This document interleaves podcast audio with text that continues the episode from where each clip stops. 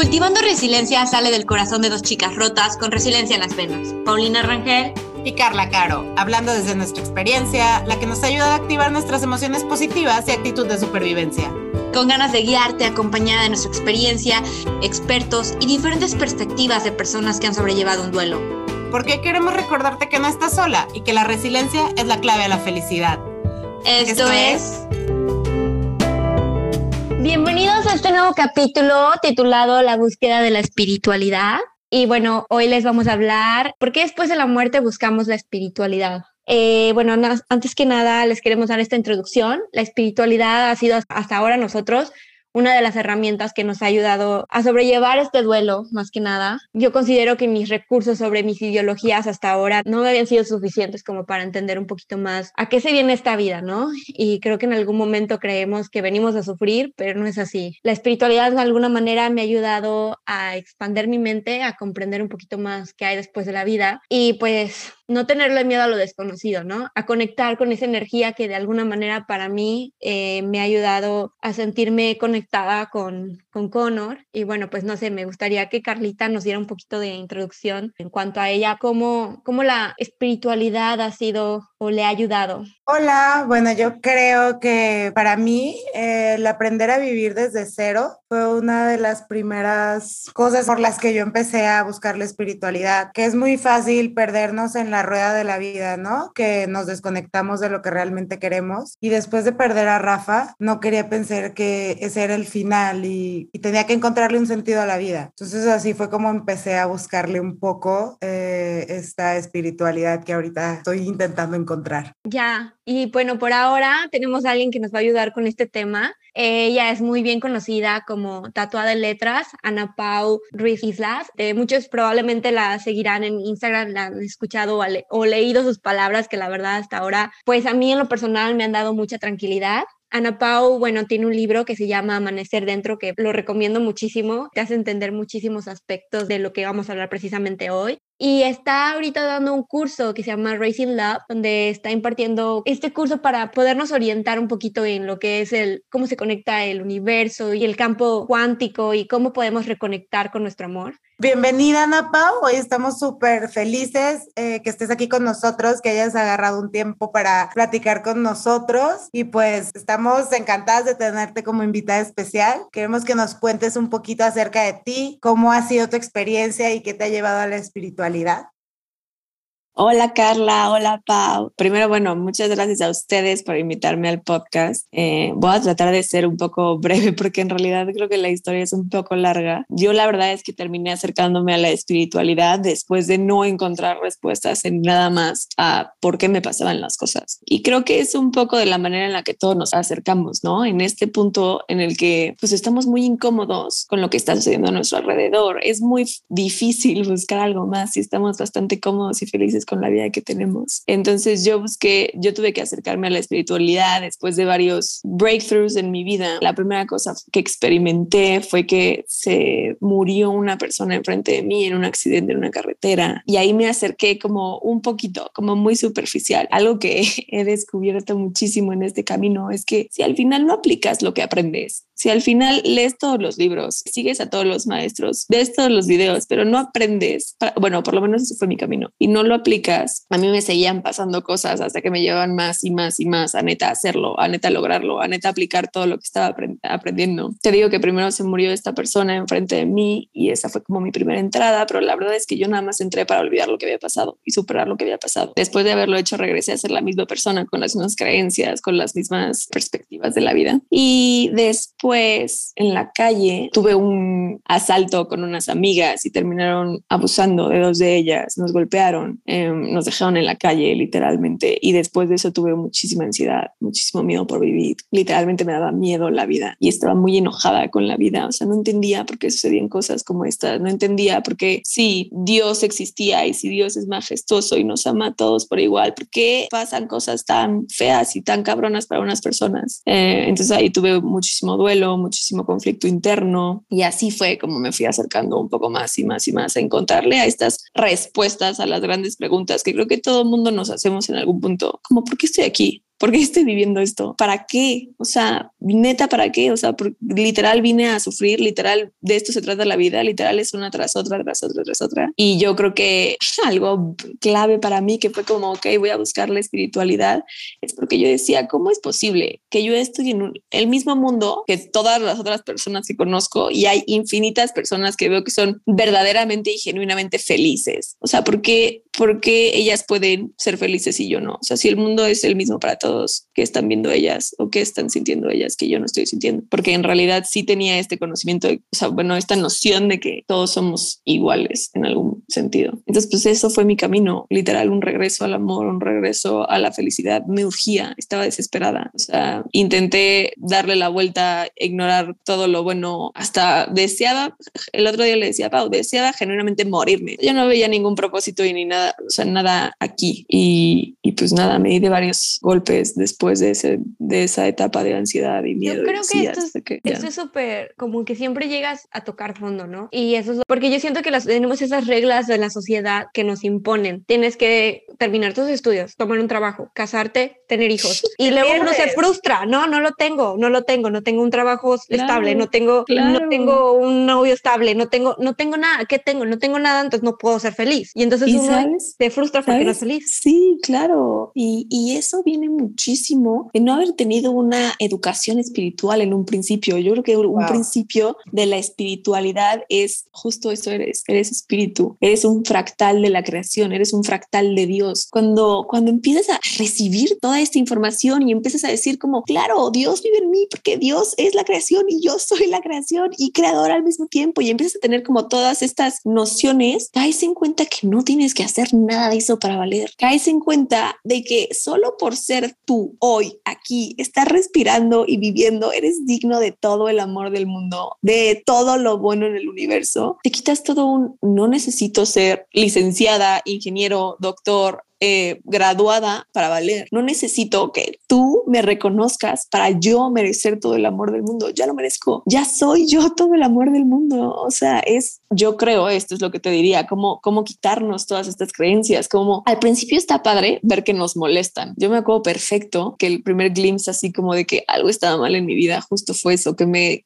salí de la carrera y me acuerdo perfecto de estar en San Miguel, viendo al cielo, diciéndole al universo, ¿por qué tengo que escoger entre una de estas 16 opciones que tengo en la universidad para el resto de mi vida, para dedicar a eso el resto de mi vida? Yo no encontraba en estas 16 opciones de carreras públicas, en universidades privadas, en lo que yo quería hacer con mi vida. Y me sentía vacía porque eso era lo que tenía que hacer y, y eso era lo que mis papás me decían que lo que me tocaba hacer y el siguiente paso. Y yo ahí no veía un fulfillment en mi vida. Me acuerdo perfecto que, que ese fue la, el primer roce con mm, algo está mal aquí, como por qué estamos haciendo nuestras vidas así, por qué. Y me hago perfecto, que dije como no puedo creer que todo esto se creó, o sea, que todo esto, mundo, naturaleza, increíble, universo, así, el Milky Way, todo esto se creó y yo estoy aquí decidiendo, peleándome con 16 carreras. O sea, no, no creo, ¿por qué? O sea, no puede ser que toda mi existencia no valga si no encuentro una carrera. No puede ser que todo mi propósito esté en estas 16 opciones de vida. Para mí me frustraba muchísimo esa idea. Entonces, primero y la base de todo, y creo que lo que a mí me ha servido es cuestionar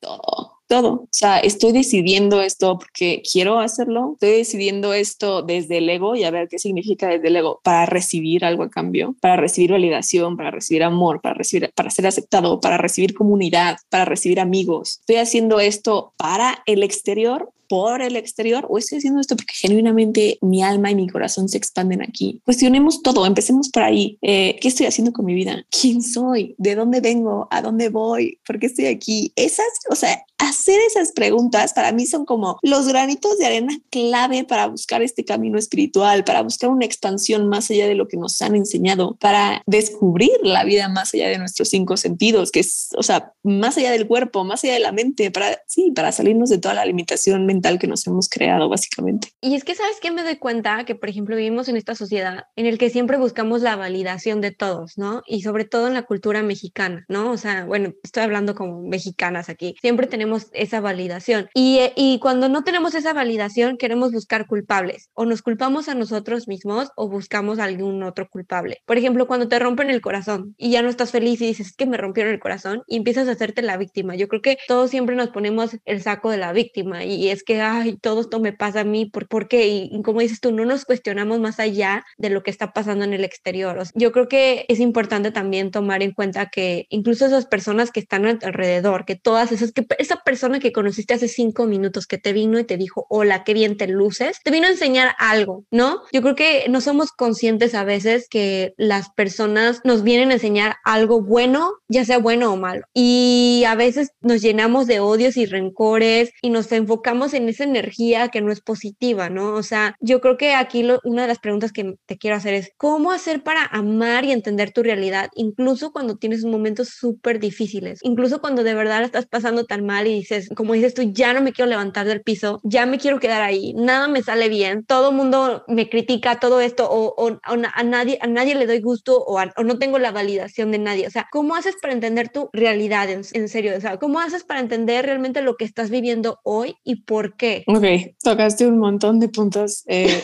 ahorita. ¿Cómo haces para entender tu realidad? A veces querer entenderlo todo en este momento también es una manera de querer controlarlo todo. Nosotros los humanos tenemos esta manera de funcionar que si no nos explican todo, si no entendemos todo en este momento, no estamos, no, no le damos un propósito, no, no, no estamos satisfechos, no. Eh, queremos controlar toda nuestra vida. Eso que tú dijiste, todo el mundo está decidiendo desde el ego, decidiendo desde sus miedos para ser, para pertenecer. En esta cultura y en todas las culturas, todo lo que vemos, todas las personas que se acercan a nosotros, con unas gloriosas excepciones, es gente que se acerca a ti desde su ego, desde su falta de, desde su carencia, desde sus miedos, que está justo protegiéndonos y protegiéndonos todo el tiempo. No te puedo decir una sola cosa como para poder entender tu realidad. Te puedo enseñar el poder de resignificar tu realidad, ¿ok?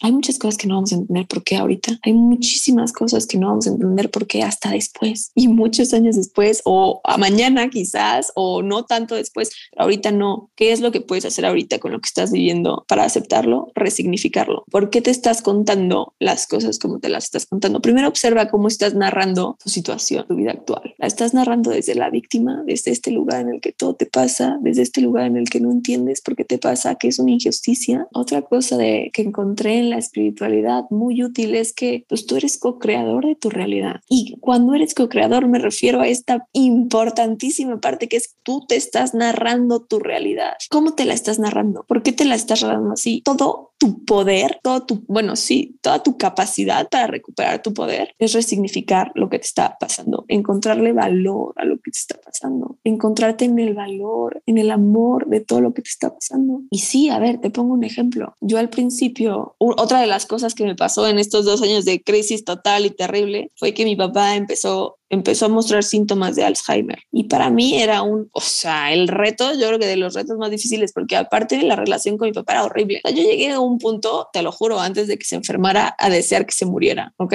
Yo, o sea, lo odiaba. Y en el momento en que mi papá se enferma y en el momento en el que tengo que cuidar de él, todo, todo lo que me ayudó fue cambiármelo como me lo estaba contando. O sea, al principio me costó muchísimo porque era como, puta, es mi obligación, puta, tengo que dedicarle todos estos, quién sabe cuántos años me queden de vida a cuidar a mi papá, tengo que aparte empezar a ahorrar porque pues el dinero se nos va a acabar en un punto y lo que tengo que pagar es carísimo. Eso, los primeros tres meses los viví en esa narración y fueron insufribles. Y lo único que hacía era encontrarle más odio a mi papá y más odio en la relación que tenía con mi papá. Pero obviamente no tenía ese, ese odio no era suficiente para dejarlo y para no cuidarlo. O sea, por supuesto que el amor que tenía por mi papá es muchísimo más grande que todas las excusas mentales que yo me pude haber narrado en ese momento. Así que un día literalmente decidí cambiarme la historia. Bueno, él me ayudó, la verdad o una cosa que él hizo que me cambió completamente la historia. Mi papá ya estaba un día completamente ido y volvió a ser como un niño, hace cuenta. Y, y cuando ya no vi a mi papá, al que yo odiaba, cuando ya no vi esa personalidad, ese ego que se había creado por muchísimos años, con el que yo tenía tanto conflicto, y pude ver a, simple vista lo que todos somos, un alma que vino a este mundo con toda la inocencia, con todo el amor, con toda la compasión en su programa, eh, un alma que no sabe odiar, que no está en su sistema lastimar. Conocí a mi papá en eso y fue como, ¿cómo? Claro, ahí, ahí, ahí tuve tuve la oportunidad de, de resignificarlo todo, de decir, que mereces todo el amor del mundo, seas mi papá o no, te acuerdes de mí o no, eh, tengo todo el amor del mundo para cuidarte, tengo toda la capacidad de sanar la relación contigo de esta oportunidad. Esta enfermedad va a ser lo que nos va a hacer unirnos más como familia, eh, nunca nos vamos a faltar, Ese es, es la oportunidad que tengo para hacer uno con mis hermanos, para apoyarme de mis tíos, o sea, ¿Me entiendes? Y desde ahí amé ir a ver a mi papá todos los días y iba con, con, con, con el, ok, si toca ser niño, lo educo en el amor otra vez y si toca ser mi papá,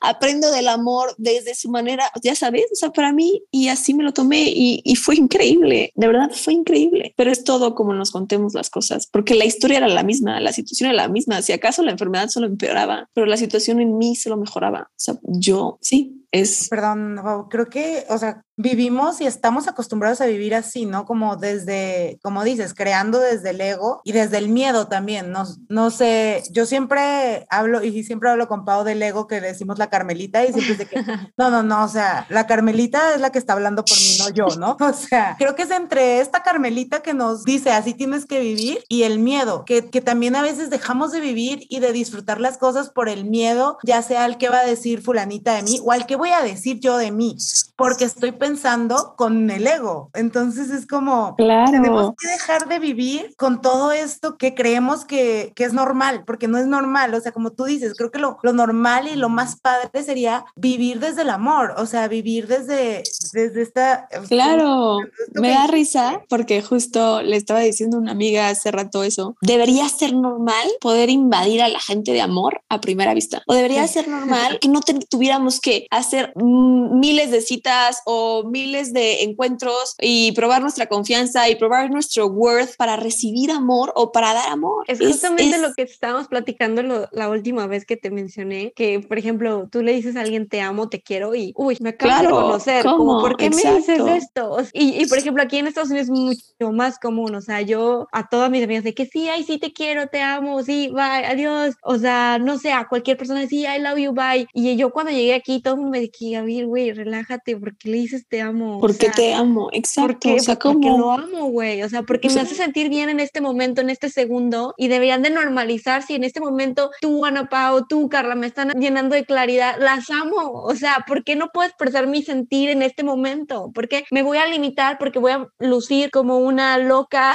una intensa. algo que yo creo, si volvemos a la misma verdad de que todos somos amor, obviamente yo soy igual que tú en este momento, o sea, que puedo no conocer a alguien, puedo así a la señora que me sirve en la casa en la mañana decirle te amo y genuinamente sentirlo, o sea, yo ya no necesito de más interacción, pero la conclusión a la que he llegado y me ha despertado muchísimo es que yo soy todo el amor que conozco, yo soy el amor, yo tengo la energía del amor en mí, cada que algo externo me hace sentir amor es porque estoy sintiéndome presente en mí y estoy viviendo también en mi autenticidad, o sea, sí, las personas afuera son un puente para yo sentir el amor que soy. Pero en realidad cuando, cuando puedo conectar con todo y amar todo, es cuando estoy conectando más con lo que soy yo. O sea, no sé si me explico, como que al final solo es que yo ya soy capaz de sentir todo el amor que soy en relación con todo lo demás. No sé si me explico. Creo que es un poco eso. Creo que por eso no tiene que ver nada quién es la persona que está enfrente, ni qué está haciendo, ni cuánto tiempo lleva ahí en mi vida parado. Yo simplemente ya tengo esta auténtica relación de mi corazón abierto a todo lo que venga. Entonces, creo que todo me hace sentir lo que soy, que es amor. No sé si me explico. y aparte, aparte, eso que decías tú, Carla, de que todo, perdón, de que todo el mundo estamos decidiendo con el miedo, también creo que está un poco satanizado el miedo. A mí me encanta ver lo que me da miedo. Amo ver lo que triguean el miedo en mí, porque para mí es una clave de qué tengo que hacer, qué,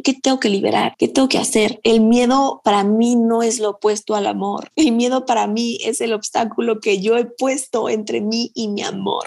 Es mucho más fácil volver a él, ya que tengo identificados mis miedos, como que ya sé qué camino o ya, o ya sé qué hacer para facilitarme el camino entre yo y mi amor. ¿Cómo crees que el miedo nos puede, me encanta, me encanta algo que dices, es que el miedo te puede incluso bloquear esas energías que te pueden de alguna manera expandir o te pueden traer justamente lo que tú quieres. O sea, ¿cómo podría, cómo el miedo bloquea todas esas energías? Porque bueno, el miedo, te digo, es el ego, hablando un poco, ¿no?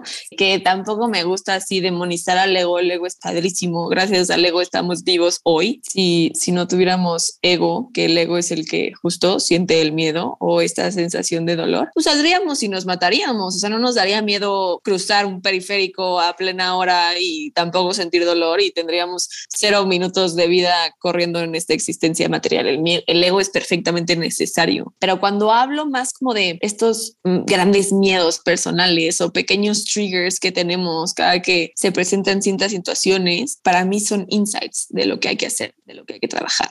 Para mí el miedo, así como, como la curiosidad, es otro lenguaje en el que tu intuición te está hablando de lo que tienes que hacer. Y a ver, no es tampoco, a mí me gusta decir muchísimo que no hay que tomar todas las decisiones eh, desde el miedo, o sea, más bien tomar la decisión de decidir con miedo desde el amor. No sé si me explico. Hay como una diferencia ahí. Eh, cuando no estamos trabajando el miedo y estamos tomando decisiones con miedo, las decisiones no van a ser tan asertivas para nosotros. Cuando sabemos que tenemos miedo, reconocemos el miedo y decidimos actuar, pero no desde el miedo, desde algo más grande que el miedo, como desde un sé que va a haber algo más, desde un, una curiosidad, desde un amor hacia ti, puedes trabajar el miedo y usarlo a favor de ti. No sé si me explico. Ya no te bloquea el miedo, ya no te, ya no estás decidiendo desde el miedo, sino que decides tomar el miedo como algo útil, como, como algo que te va a servir, como algo que puedes, que te va a llevar al siguiente nivel. Exacto. Sí, justo. No sé si sea como de que igual el miedo tomarlo un poco como la intuición, que es lo que decías, que creo que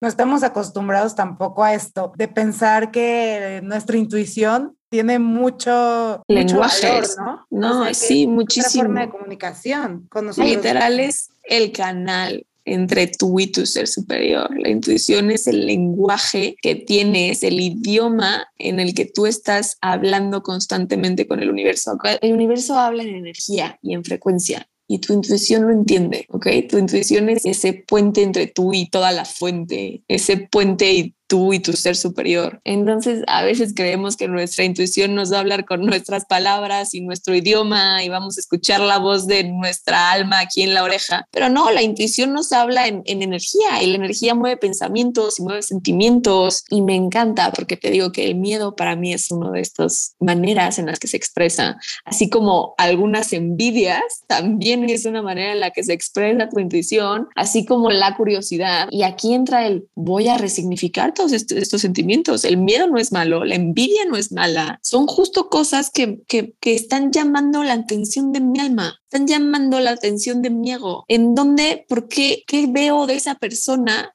Por ejemplo, en la envidia. ¿Qué veo de esa persona que me gustaría tener, que me gustaría experimentar. No es mala la envidia si la vemos así, te da pistas de lo que tienes que hacer, así como el miedo. ¿Qué me está dando miedo aquí y por qué? ¿Por qué tengo este miedo? ¿Quién me implantó la creencia que sustenta este miedo? ¿A quién le tengo que devolver esta creencia? Esta creencia no es mía, ya sabes. O sea, eh, me encanta porque el miedo es otra herramienta perfecta de autoconocimiento, de lo que tienes que hacer, del camino que tienes que seguir. Es el camino, te, te señala el camino para devolverte al amor. O sea, ¿qué te está impidiendo ahorita ver el amor? El miedo que tienes. Hay una frase que decías en tu curso de Racing Law que me encanta, que decía, la intuición es el lenguaje del universo. Eso que dices que es todo, o sea, para mí, a mí me queda clarísimo que la intuición es lo que es toda esa energía que te transmite información anticipada de hechos, incluso, ¿sabes? O sea, a mí, a mí, a mí en particular, a mí me lo pasó, yo lo experimenté y a veces no lo explicas o no lo entiendes y otra vez crees que estás probablemente hablándote desde el ego y no lo entiendes. Pero creo que es muy cierto, o sea, creo que sí es todas esas energías que te están tratando de decir y llevar o... o, claro, o sea, hay que entender, hay que entender que de entrada somos energía. Eh, todo en este universo es energía, ¿ok? Todo, todo, nada se escapa de esa energía, nada se... Y toda energía acarrea información. Eh, nuestra intuición es justo esa, esa antena que tenemos para aprender a leer la información de toda la energía que recibimos, de toda la energía que entra en nuestro campo cuántico, de toda la energía, eh, sí, que, que a la que estamos siendo expuestos. Por eso tú dices, y es 100% real, y yo también lo he vivido, que que tu intuición te adelanta hechos que todavía no han sido manifestados en la materia, porque primero tienen que pasar a nivel energía para que afecte a la materia y la energía vuela a nivel de la luz, la energía se ve, o sea, la información que carga la energía es en segundos, entonces claro, conectados con nuestra intuición, acontecimientos que están aterrizando en nuestro campo cuántico antes de que se vea manifestado en la realidad. Así funciona. Por eso también somos, o sea, podemos eh, sentir de alguna manera lo que viene eh, y, sentir, sentir literal en el cuerpo como que se movió una energía, así es, ¿no? Muchas veces te lo dicen, me hace padrísimo esto, ¿no? De saber cómo conectar la percepción o la intuición con la realidad, como saber esto, no sé si tenga algo que ver con lo que hablas del campo cuántico, que no tengo mucho conocimiento, pero me encantaría que nos pudieras explicar, sé que es muy extenso, pero así como... 100% tiene que ver. ¿Cómo esta intuición viene relacionada con el campo cuántico? ¿O qué es, no? Porque ya, sabemos mucho. Eh, el campo cuántico es justo todo, todo lo que sostiene al universo, ¿ok? Vamos a imaginar el campo cuántico como, ok, ya sé cómo te lo voy a explicar, lo voy a explicar un poco muy rápido. Haz de cuenta que el espectro de luz que podemos percibir eh, los humanos, el espectro que podemos percibir como materia física que podemos tocar, que es tangible, eh, abarca solo el 4% de todo lo que hay en el universo. ¿Ok? Esto significa que el 96% de lo que de verdad es y de lo que de verdad está pasando en toda la vida, no lo vemos ni lo sentimos. Es invisible, es intangible. vamos a imaginar este 96% que está en todo, como el mundo espiritual o el campo cuántico. Y hay dos fenómenos muy importantes en el campo cuántico, que uno se llama entanglement, que es que todo está conectado, que en el campo cuántico a nivel energía no hay una parte en la que termines tú y empiece yo, porque realmente si ponemos un microscopio que vea nuestra piel y, y, nos vamos hasta el átomo y hay espacio, eh, realmente no hay nada pegado entre un átomo y otro, hay espacio, no hay materia física de verdad, entonces a nivel energía todo está conectado, lo que yo haga, sí, lo que yo haga y piensa por mí afecta a toda la conciencia universal, todo está conectado a nivel conciencia. Esa es la otra regla. Todo es conciencia. Por eso todo pasa antes a nivel energía, a, nivel eh, pensamiento, a nivel de lo invisible antes de que se manifieste en lo tangible a nivel materia. Y te digo, esta intuición es como nuestro micrófono espiritual con el que venimos a tener esta existencia en la materia. Si nosotros somos una parte de la conciencia, la parte más densa de la conciencia, ¿ok? Si somos una creación eh, de esta conciencia en la que se está experimentando todo el tiempo en el campo cuántico, algo importante como para aclarar un poco esto es que en el campo cuántico toda la energía, todo se ve igual, ¿ok? Todos los electrones, todos los átomos se ven iguales se podría decir em, que un átomo fue el que empezó todo, ¿ok? Que un átomo es, eh, es como un, que el campo cuántico es como un holograma, ¿ok? Como del mismo átomo, que si veo el campo cuántico y lo, y lo pongo en cualquier punto de mi observación como energía, todos, ah, todo, todos van a ser puntitos iguales, ¿ok? No sé si me explico, todos los átomos se ven iguales. Entonces yo soy igual que el átomo que empezó todo, yo tengo todos los átomos que empezaron todo en mi cuerpo, ¿ok? Entonces, todos somos lo mismo, todos somos conciencia, todos somos energía y este micrófono individual de la conciencia que se está experimentando en mí está conectado, o entiende de dónde viene, entiende el idioma de la fuente, entiende, es mi mejor herramienta espiritual para moverme en lo material, la intuición. Me encantaría preguntarte que desde que Pau me dijo vamos a entrevistar a Ana Pau, yo ya sé que le quiero preguntar, ¿no? Ah, perfecto. Ahorita está súper de moda, ¿no? El decir de que estoy vibrando alto o estoy vibrando bajo, pero en realidad, ¿qué significa? O sea, ¿cómo podemos vibrar alto? O sea, ¿cómo si estoy vibrando de verdad alto o cómo estoy vibrando bajo o cómo, que, en qué vibración estoy? No sé, ya sé también que es muy amplia mi pregunta, pero lo que nos puedas decir creo que puede ayudarnos mucho porque ahorita es súper común estar escuchando, ay, estoy vibrando alto porque estoy en Tulum, ¿no? Pero mm, pendejadas de pero en realidad bien miden de algo y tienen que tener un trasfondo. Claro, claro. Te digo que todo es energía y todo es información, ¿ok? Depende de la frecuencia y de la vibración a la que se mueve la energía si estamos, como tú dices, vibrando alto o vibrando bajo. Eh, vamos a imaginar la energía como estas onditas, este sube y baja de información, de luz, de sonido que acarrea información. Y eso cómo se ve en nosotros a nivel cuerpo, vibrando alto o vibrando bajo, nuestras emociones y nuestros pensamientos, ¿ok? Todos nuestros pensamientos y todas nuestras emociones también son energía que le manda mensajes al cuerpo de cómo nos estamos sintiendo. Todos nuestros pensamientos vienen de la información de cómo nosotros interpretamos la realidad. Entonces, eso es un mensajito, es energía que se mueve a nuestro cuerpo y te dice, siéntete bien, está padrísimo. O de que siéntete mal, está culero. Ya sabes, o sea, es, es energía. Literal, la información del pensamiento es energía y es vibración y es frecuencia. ¿Ok? ¿Y, ¿Y qué es vibrar alto y vibrar bajo? Literalmente se ha medido la vibración y la frecuencia de las emociones que nos generan estos pensamientos. ¿Ok?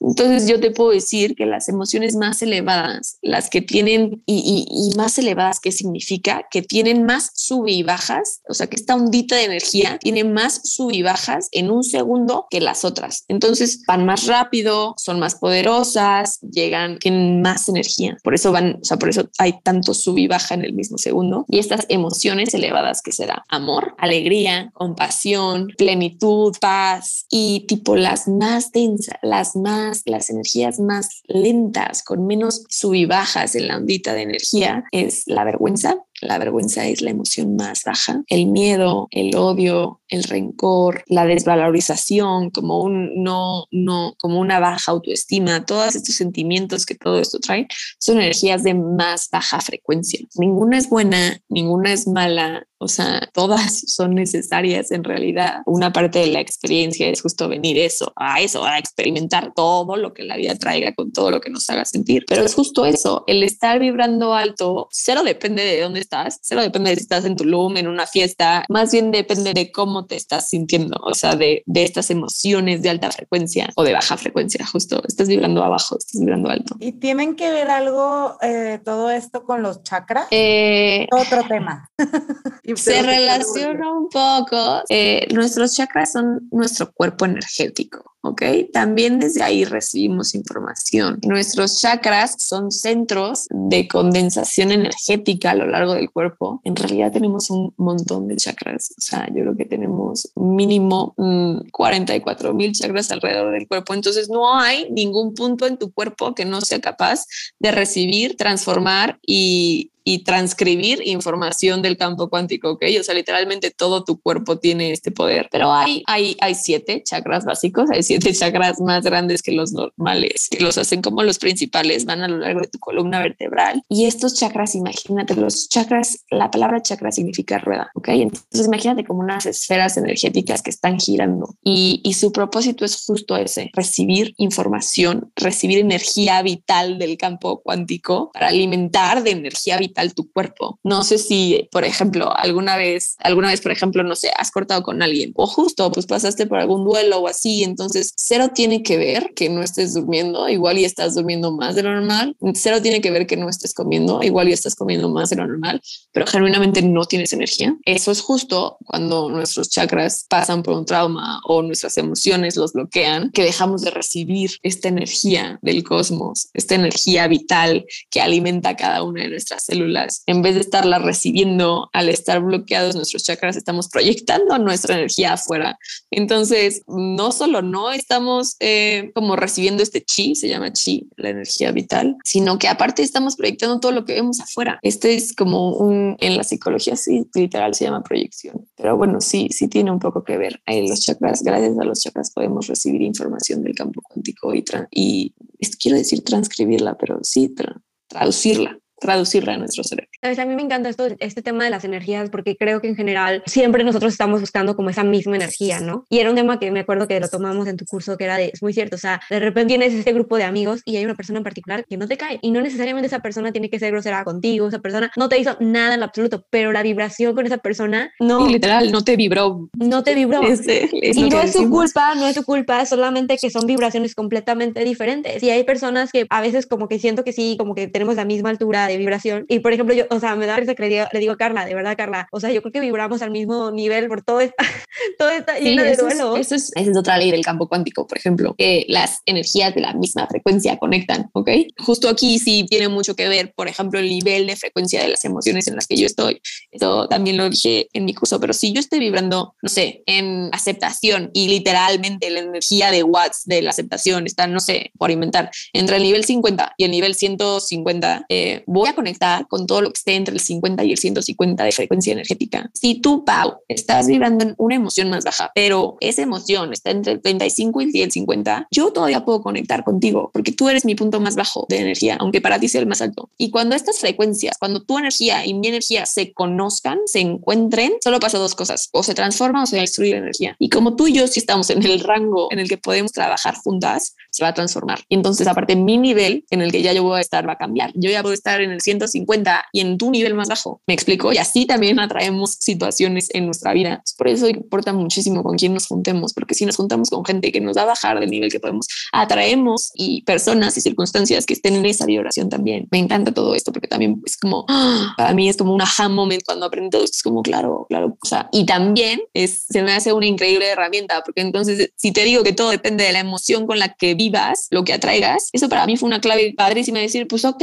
o sea, generalmente sí puedo elegir cómo me estoy sintiendo, independientemente de lo que esté pasando fuera. Para mí esa fue como una herramienta de yo autopoder elevar mi frecuencia energía y atraer mejores situaciones y personas a mi vida. Yo creo que la, la espiritualidad en general, que es un tema bastante extenso y desafortunadamente no tenemos todo el tiempo para explicarlo, pero creo que sí sería como un tema que yo creo que incluso para tus hijos o para la gente en general es como bueno que, que nos eduquemos un poquito más en este, en este término de espiritualidad y que veamos un poquito, que, que nos demos la oportunidad de expandir un poquito más nuestra mente. Pero aquí una de mis preguntas es, ¿cómo al entrar a todo este mundo de la espiritualidad podemos expandir nuestra mente sin aferrarnos a ideologías? Porque siento que al final esto de la Es que tú, ya. viene todo, ¿no? Es que tú no eres una ideología, ¿ok? Si te digo que tu camino espiritual es el camino a autoconocerte, si te digo que el camino espiritual de cada quien es el camino hacia su verdadero ser y hasta vivirlo desde ahí, y entendemos que todos somos espirituales, todos somos seres espirituales y no hay nadie tampoco más espiritual que otro, ¿ok? Porque hay mucha gente que también no se acerca a esto de la espiritualidad como porque no se encuentra, porque dice que no, es que todos esos güeyes son increíbles y canalizan y sienten las energías y aparte tienen poderes místicos y psíquicos y no, o sea, no, para nada, o sea, to- todos tenemos eh, las mismas capacidades espirituales, eh, todos somos seres espirituales, la espiritualidad no solo es como para mis hijos, así es para todo el mundo, eh, porque todo el mundo tenemos un alma y autoconocernos es la mejor herramienta que vamos a tener para surfear toda esta vida con lo que venga. Entonces, claro que yo recomiendo la espiritualidad para todo el mundo y lo de las energías es muy sencillo, lo de las ideologías es muy sencillo, toda ideología. Entendamos que, cualquier definición, que definirse y encerrarse en alguna ideología es limitarse. Nosotros somos seres infinitos. ¿Ok? Por supuesto que ni- ninguna ideología está mal, ¿ok? Tú puedes creer lo que tú quieras creer en esta vida y si tú lo crees firmemente eso va a ser real. Lo que me encanta de la espiritualidad es que aparte hay indicios y hay el mismo mensaje, por ejemplo, en el fondo de todas las religiones, ¿ok? Jesús, bueno, Cristo, Buda, no vinieron al mundo a fundar el cristianismo ni el budismo. Literal vinieron a enseñarnos una forma de vida que era, era es vivir en armonía con todo lo que nos rodea. Sí, aprender a amarnos, ¿no? Aceptarnos y aceptar a los demás, que es Claro, clave. Claro, o sea, en realidad ni siquiera tendría yo una pelea con las ideologías. Es como, mira, si lo que tú estás creyendo te está haciendo vivir en el amor, te está haciendo amar a todos los demás, te está haciendo vivir en armonía con todo lo que te rodea y todo lo que te sucede y puedes reconocer el valor en todo lo que hay alrededor de ti y en ti mismo, es lo que tú quieras. Esto no se trata de ponernos nombres, ni de diferenciarnos, ni de decir qué es correcto y qué es incorrecto. No hay correctos e incorrectos. Todo, todo lo que funcione como vehículo de evolución y de amor sirve. Es, es nuestro único propósito. Entonces sí, en realidad ni siquiera es como que intentaría yo conquistar ninguna cabeza con lo que yo creo es verdad y salte de todas las ideologías, lo que tú crees está mal. No, no, no, no, no. Yo quito el juicio de todo, de todo, de todo, literal. Y, y mientras haya amor en el fondo de todo, pues me da igual cómo se nombre, me da igual cómo se vea, me da igual cómo venga. Sí, yo creo que ahorita es como nosotros tomamos ventaja de alguna manera el hecho de sentirnos perdidas, en, empezar de cero, no saber ni por dónde, autoconocernos y tratar de saber realmente por qué seguimos nosotros aquí y por qué nuestras parejas o por qué las demás personas no pueden seguir en este mundo y por qué nosotros seguimos aquí, cuál es nuestra misión, yo creo que ha sido lo más importante y lo que ahorita a mí en lo personal me ha mantenido a flote, el hecho de tratar de encontrar ese amor en mí misma, que ya me di cuenta que nadie más me lo va a proporcionar, ¿sabes? O aceptarme a mí misma tal como soy y no tratar de pretender que soy alguien más, ¿sabes? Hacer más auténtica de lo que ya soy ahorita. Eso creo que lo he aprendido en los últimos meses y creo que ha sido, ha sido bastante fuerte, ¿no? Digo, porque es un choque mental en el que normalmente esperamos ese amor de alguien más. Este, pero de todas maneras, mira, eh, la verdad yo quiero tomar como esto como conclusión a Ana Pau, este, de verdad estamos muy felices de que hayas dado esta oportunidad para nosotros de aceptar nuestra invitación y aportarnos todo este conocimiento tan grande y tan infinito y tan hermoso que nos llena de claridad y amor y, y de alguna manera de esperanza. Y espero que pues esto pueda llegar a los oídos no solamente de nosotros, sino de las demás personas. A mí esto que decías me hace padrísimo de que no necesitas ser con un nombre o ponérselo a la ideología, ¿no? Y por eso existen tantos diferentes y si a ti te funciona una, qué padre, porque somos de seres demasiado diferentes todos, pero a final de cuentas, esto que dices, que somos amor y, y venimos a eso. Eso es lo que creo que, bueno, es un tema súper extenso y que nos van a faltar horas y días para seguir platicando, ¿no? Pero creo que como, como dice Pau, como una conclusión es de que aprender a que somos amor y, y, que tenemos que empezar a desaprender todo lo que nos dijeron que eran las cosas, ya sea el ego, el miedo. Claro, hay que desaprender todo lo que nos impida reconocer esa certeza. Hay que desaprender todo lo que nos impida ver el amor en todas partes. Siempre es la mente, siempre es la manera en la que interpretamos la realidad la que no nos impide verlo. Eh, el amor es tan infinito, tan inmenso que, o sea, hace presente para que lo reconozcas en infinitas maneras. No hay un lugar en el que no esté, es lo más infinito, es lo más eterno, es lo único que somos. Entonces sí, muchas gracias a ustedes, de verdad, yo también me gustaría quedarme con eso. Los caminos para llegar al amor son infinitos como el amor mismo y justo por eso somos infinitos seres aquí de luz, porque cada quien tiene su camino original y único para regresar a él. Entonces, abracen lo que estén viviendo, amen lo que estén viviendo, estén seguros de que es perfecto para su evolución. Muchísimas gracias, Ana Pau. De verdad, yo, de las personas que nos escuchen y que probablemente, no sé, si de alguna manera nos siguen a Ana Pau, por favor, síganla, porque si ahorita nos llenó de claridad y todo, de verdad, búsquenla como tatuada en letras o compren su libro. Te lo juro que está hermoso amanecer dentro. Se los juro que a mí en particular me ha ayudado muchísimo. Yo encontré en mis horas de ocio a Ana Pau y te lo juro que leer sus palabras me dio tanta tranquilidad y me dio tanta esperanza en mi vida y, y motivación que creo que eso es lo que necesitamos día a día, cada uno de nosotros. Entonces, gracias por tus palabras, Ana Pau, de verdad. Eres Muchísimas una gracias. Eres una gracias, Ana Pau. De verdad, yo no tenía el gusto y me encantó platicar contigo. Me encantó escuchar lo bonito que hablas. Espero algún día poder hablar así y tener tanto. En persona, por favor. Sí, empezar a preguntarnos en realidad si estamos viviendo la vida que queremos, ¿no? O claro. a la que venimos, o si con eso nos sentimos bien. Es lo que me quedo de todas tus palabras. Te agradezco muchísimo que hayas estado aquí con nosotros. Y pues, esto fue el tercer capítulo de Cultivando Resiliencia. Esperemos les haya gustado mucho y puedan seguir a nuestra invitada hermosa que estuvo con nosotros. Gracias.